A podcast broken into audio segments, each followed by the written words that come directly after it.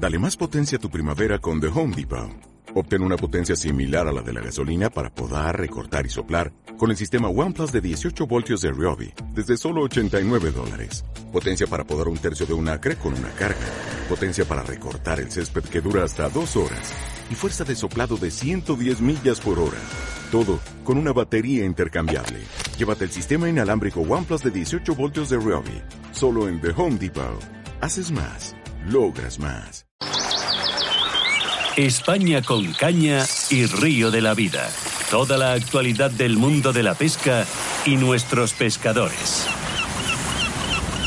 Bueno, os he comentado al principio que vamos a hablar, eh, vamos a hablar de un libro. Vamos a hablar de un libro de moscas, de moscas de salmón. Don Oscar Arratia, buenos días. Oscar. Eh, buenos días, ¿dónde estás? Que no, que no te oigo.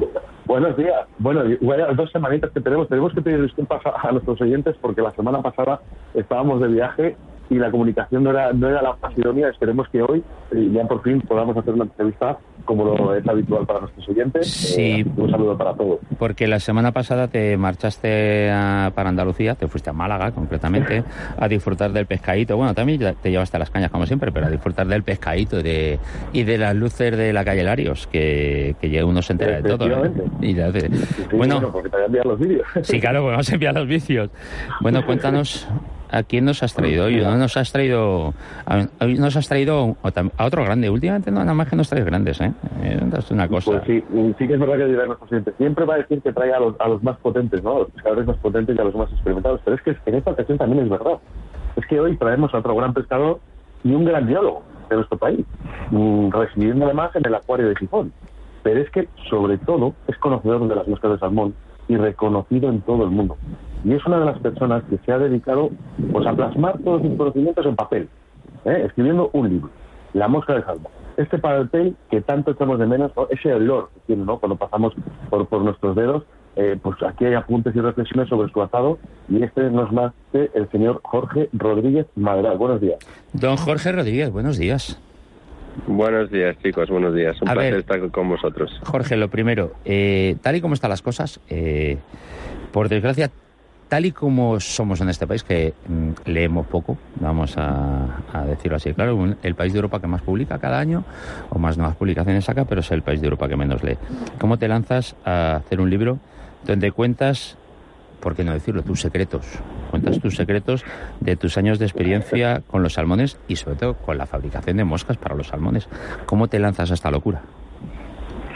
Bueno, pues eh, mm, soltar lo que tengo en la cabeza es algo que ya yo creo que es genético de mi madre que es maestra, pero pero ya llevaba mucho tiempo dándole vueltas a este tema y como mm, sirvo un poco de, o sea, mucha gente me pregunta, yo cómo haces esto, cómo lo otro, dónde consigues este material, esto otro, eh, ya hacía años que tenía ganas de, plasmar esto de alguna forma, ya había hecho algún artículo para alguna revista y esas cosas. Entonces, bueno, eh, digamos que el afán divulgativo siempre lo he tenido por ahí dentro, ¿no? Entonces, eh, hablando con gente que había autoeditado sus libros, etcétera, pues bueno, me animé un poco a, a plasmarlo por fin lo que lo que tenía que lo que yo tenía ganas era como cuando uno va a un examen y lo quiere soltar todo de una tacada no pues yo lo tenía esto en la cabeza y quería soltarlo de alguna manera. Entonces hacerlo en, en papel mejor que en cualquier otro soporte digital etcétera pues me parecía que era como yo soy muy romántico me parecía lo más la idea más romántica y y mejor para mí, ¿no? Yo, yo quería tenerlo eso en físico, en un libro, en una estantería, y quería compartirlo de esta manera para que todo el mundo pudiera tener el libro en la estantería y poder consultarlo como hago yo con mis libros de, de estantería de atado, pues, pues en mi casa, ¿no? Entonces, bueno, y como nunca se había hecho nada parecido en español, porque es el único libro específico sobre moscas de salmón en español, pues, pues era el momento de hacerlo y, y, sin afán de, como decías, que poco se lee en España, o sea, el afán no es económico porque ya sabíamos que, tanto el editor como yo, que, que lo que se buscaba no era un beneficio económico, sino poder plasmar con cariño lo que tenía, pues lo hicimos de esa forma, ¿no? Hacer lo mejor posible para que el libro fuese, tuviese muy un buen contenido y fuese además muy bonito. Y luego el, el sacar provecho, pues, pues ya es secundario. Por eso nos lanzamos, porque realmente si buscas hoy en día beneficio económico con, editando un libro es complicado. Por eso esa premisa eh, fue la última. O sea que así, así me lancé. Dentro de este contenido, Jorge, eh, podemos ver varias moscas de salmón. Eh, sí que me gustaría saber, ¿son todas efectivas para la pesca o muchas veces son nostálgicas, ¿no? estas moscas de salmón? Porque parece, yo cuando entro en vuestras casas o os veo montar, son auténticos museos. Sí, a ver, para cuando hablamos de efectividad de pesca de salmón o de cualquier otro pez, o sea, la efectividad, como sabéis todos, eh, eh, depende de un montón de factores. Y me atrevería a decir que con 30 añen de experiencia atando moscas, la mosca es lo último que hay que tener en cuenta, ¿sabes? Eh, entonces, entonces en, cuestión del salmón, la efectividad depende mucho de que haya salmones en el lugar, sobre todo, evidentemente, de que estén tranquilos y luego pues, ya de la pericia del pescador y luego al final pues la elección de la mosca correcta, ¿no? Entonces, eh, moscas clásicas, por ejemplo, ¿no? Que en, el libro trato todo tipo de moscas, todas son efectivas porque las moscas clásicas eh, han sido efectivas en la época en las que en la que se inventaron, entonces de aquellas se daban circunstancias para que esas moscas fuesen efectivas.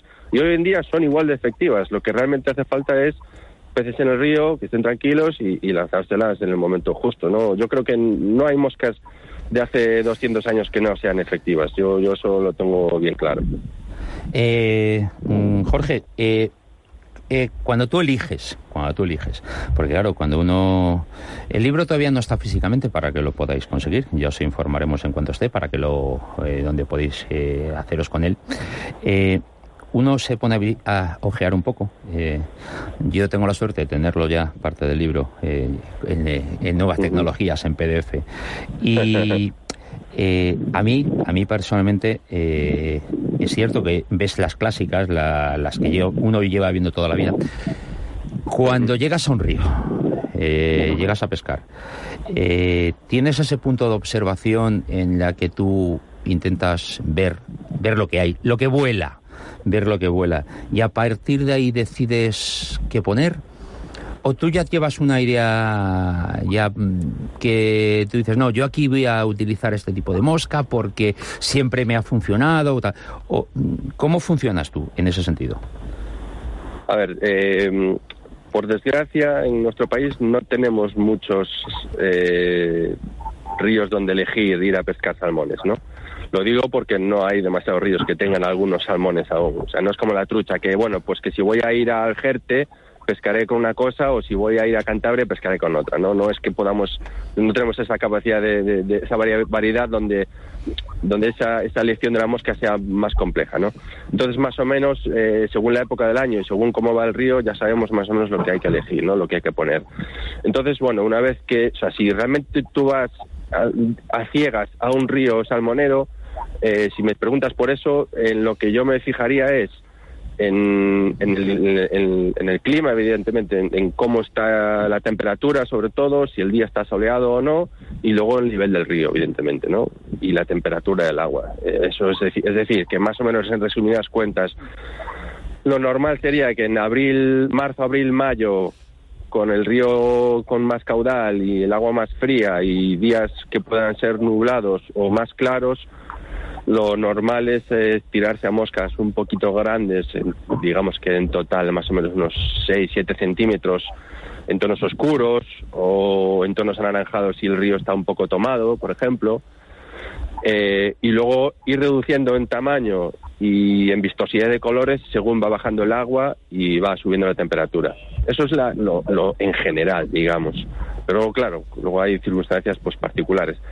Claro, yo en mi caso, que no necesito eh, sacar peces siempre, ya me gustaría, pero que si yo soy una persona muy acostumbrada, yo claro, yo estoy muy acostumbrado al bolo, digamos, ¿no? Entonces yo al río voy sabiendo lo que hay aquí en nuestro país, que es casi seguro que te lleves el bolo, a veces en mi cabeza rizo un poco el rizo y pues pongo una clásica por aquello del romanticismo, ¿no? sabiendo que, bueno, en total voy a tener mismas posibilidades con la mosca realmente adecuada que con una clásica. Entonces, bueno, ahí yo, yo ya me pierdo, o sea, me pierdo en mí, mismo a veces eligiendo la mosca, ¿no? Pero en, ríos en los que sí hay peces, por ejemplo, si vas de viaje, te vas a Rusia, te vas a Islandia o Noruega o lo que sea, ahí sí importa un poquito más y lógicamente conocer la opinión de los locales y, informarte de, lo que hay en, ese momento en el río, pues sí, sí que es muy importante, claro, sí que hay, hay, que, hay que ser un poco más concienciado en ese sentido. Oscar, eh, Marcos, nosotros hemos trabajado mucho con Jorge Rodríguez Malgada a través de Río a la Vida, con sus moscas de salmón, porque hemos querido representar y plasmar, ¿no? Para que todos nuestros oyentes sepan un poquito ese paso a paso, ¿no? Entre, entre las moscas que van a poder ver en, este libro, sobre todo eh, hablar de la historia, la historia que tienen cada mosca, ¿no? Que quizás este libro que yo aconsejo a la gente que lo compre para leer esa historia, pero hablaba Jorge ahora mismo de esas opiniones, ¿no? De esas opiniones. Eh, yo, con lo que he leído del libro, hay opiniones, Jorge, que a lo mejor no le van a gustar a todos dentro del libro. Sí, sí, seguro, seguro, seguro, claro. Por eso, por eso, eh, según estaba tecleando, decía, ¿y qué título le pongo esto? Porque realmente yo estoy dando, o sea, yo eh, pongo el aspecto técnico ahí, que está ahí, eso es, digamos, objetivo, y luego, claro, como yo me pongo a escribir y luego, pues, pues la cabeza se me va y empiezo a dar opiniones personales, digo, no, esto hay que, hay que reflejarlo de alguna manera en el título para que la gente sepa que, aparte del contenido técnico, que es irrefutable, por así decirlo, porque ya viene de atrás, eh, también doy mis opiniones y, lógicamente, cuando uno escribe un trabajo, eh, no tiene por qué gustarle a todo el mundo. Obviamente hay opiniones, eh, cuando es subjetivo las opiniones pueden ser juzgadas, por supuesto, y cuando te pones de cara al público tienes que entender que hay gente a la que lo que escribas no le guste y otros que sí, y otros que les dará igual. Entonces, claro, yo sí tengo opiniones con respecto a cómo se debe pescar, etcétera, pero es una idea romántica con respecto al pez que a mí me genera una serie de sentimientos. Entonces, claro, eh, sí expreso que, por ejemplo, con el uso de ninfas, pues a mí, me, yo, por ejemplo, no me preocupa pescar la mayor cantidad de número pues, de, peces de, la, de, la, de cualquier manera. Entonces, es una opinión subjetiva que lógicamente la gente puede estar de acuerdo, no, lo que pasa es que yo lo expreso, entonces me permito el lujo, la libertad de cátedra de, de, cátedra de expresarlo en, en, mi trabajo. Entonces, bueno, eh, no, no hay más, o sea, no, es que vaya a ser muy polémica mis opiniones, simplemente, bueno, eh, me tomo la libertad de expresarlas y habrá gente que no le, no le guste, claro, lógico. Pero bueno, independientemente de, mis, las opiniones personales, que, que, bueno, que son la minoría en en, en el texto, eh, el trabajo de fondo que hay de, técnicas y de, y de historia de, ciertas cosas, como algo de los anzuelos, etcétera, creo que el contenido es, es, es muy, muy interesante. Y ya te digo, es inédito en, en, castellano, o sea que bueno, ese, ese, ese en realidad es el peso del libro para la gente que, que le interese el mundillo, vamos. No, a mí la verdad es que, como tú lo dices, no, no existía o no yo no tengo referencia de que exista ningún otro libro eh, así. O sea, y además, como has dicho, son, apuntes, apuntes y reflexiones. ¿eh? Apuntes y reflexiones. Sí, claro, claro. claro, claro. Me curo en salud para, que... para que luego no te critiquen. no, no, si me pueden criticar, yo estoy abierto a las eh, críticas. Eso seguro. No, hay, no hay problema, no hay problema. Sí, sí. Bueno, las críticas no tienen por qué ser eh, siempre malas. Eh. Eh, te quiero decir que el poder hablar, no, no, ya, ya. Hablar, ¿no? las opiniones expresadas en el río, yo para mí también me parece muy importante. Sí, sí, no, además, además el ambiente de, la pesca de salmón está súper contaminado últimamente. Está, como no hay peces, mm, tenemos que, tirarnos los trastos unos a los otros. Entonces, eh, ese es el problema de fondo, que, que, ahora mismo el ambiente en el tema del salmonero está muy, muy contaminado. Y bueno, y es lógico que cuando digas A, cualquier otro diga B y se monte, se monte la, se líe parte, ¿no? Pero bueno, eso es algo que como ya estamos acostumbrados, pues, pues no, a mí no me preocupa en absoluto, vaya. Yo recomendarle a la gente, eh, recomendarle a los pescadores, a los mosqueros, eh, recomendaros que os hagáis con el libro en el momento que esté. Y tomarlo, eh, coger el libro, leerlo y tomarlo como una manera de, de contrastar opiniones, eh, de contrastar ideas, de ver, de ver, de ver lo que se puede hacer. Eh, que luego estéis de acuerdo o no estéis tan de acuerdo con lo de salmones sí, salmones no, eso ya es otro tema. Eh, tomarlo como, como un libro de aprendizaje, como un libro de aprendizaje. Yo, yo después de, de mi primer vistazo, yo lo tomaría como un libro de aprendizaje, sinceramente. Yo no, no, no, no le daría más vueltas. Por cierto, yo quiero una gamba, ¿eh? Yo quiero una gamba. ¿eh? yo quiero una gamba. Yo quiero una gamba, pero vamos, en cuanto te veas, yo te voy a abrir la caja de las moscas y yo te mango una gamba, ¿eh? Por favor. Por favor, es increíble. ¿eh? Sí, llama la atención, Para, para los más curiosos, para los más curiosos, eh, yo creo que es muy importante, ¿no? Para estos pescadores que somos muy inquietos, ¿no? Y nos gusta saber un poquito la historia de las moscas, yo creo que es un libro muy importante porque en eso sí que no puede haber eh, pues, confrontación entre los pescadores, ¿no? La historia es la historia y queda plasmada en este libro. Eh, no sé, como dice Marcos, eh, en la gamba, no sé qué moscas, dos, tres moscas que tú crees que, que la gente son las primeras que va a intentar buscar en, en este libro, ¿no? Eh, Jorge. Bueno, eh, no sé si son las primeras. Yo creo que mucho la gente mm, hay, hay, digamos, mucho miedo a las moscas clásicas de pluma. Entonces creo que es, creo que esto va a abrir va a abrir los ojos a, gente que no tiene por desgracia acceso a, a, los libros clásicos, que es donde está toda la información, que está en inglés y pues a veces da mucha pereza aprender un poco o buscar y tal.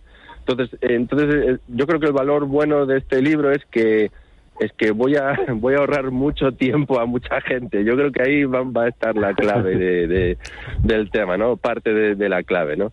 De, y, van a poder tener explicaciones en español pues, pues de cómo se hace una mosca clásica de salmón, que es lo que suele llamar mucha atención. Y, lo que trato simplemente es, de, es, de, es de, abrir ventanas y puertas para que la gente se acerque, porque es mucho más fácil de lo que parece.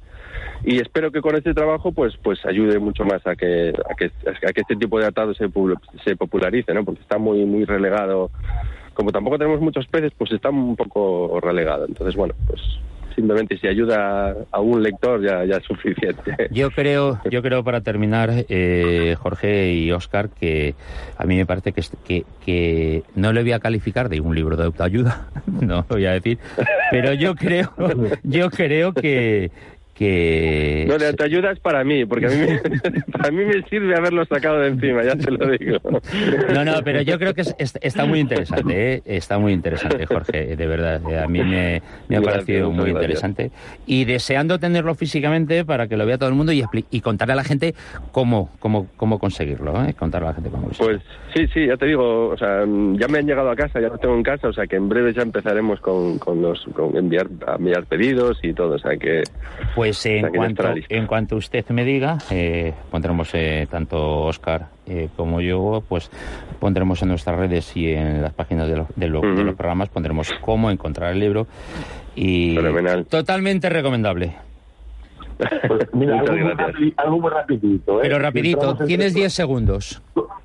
cortosalmoneros.com y encontrar este gran libro de Jorge Rodríguez de Maderal que se llama la mosca de salmón. Muchas gracias.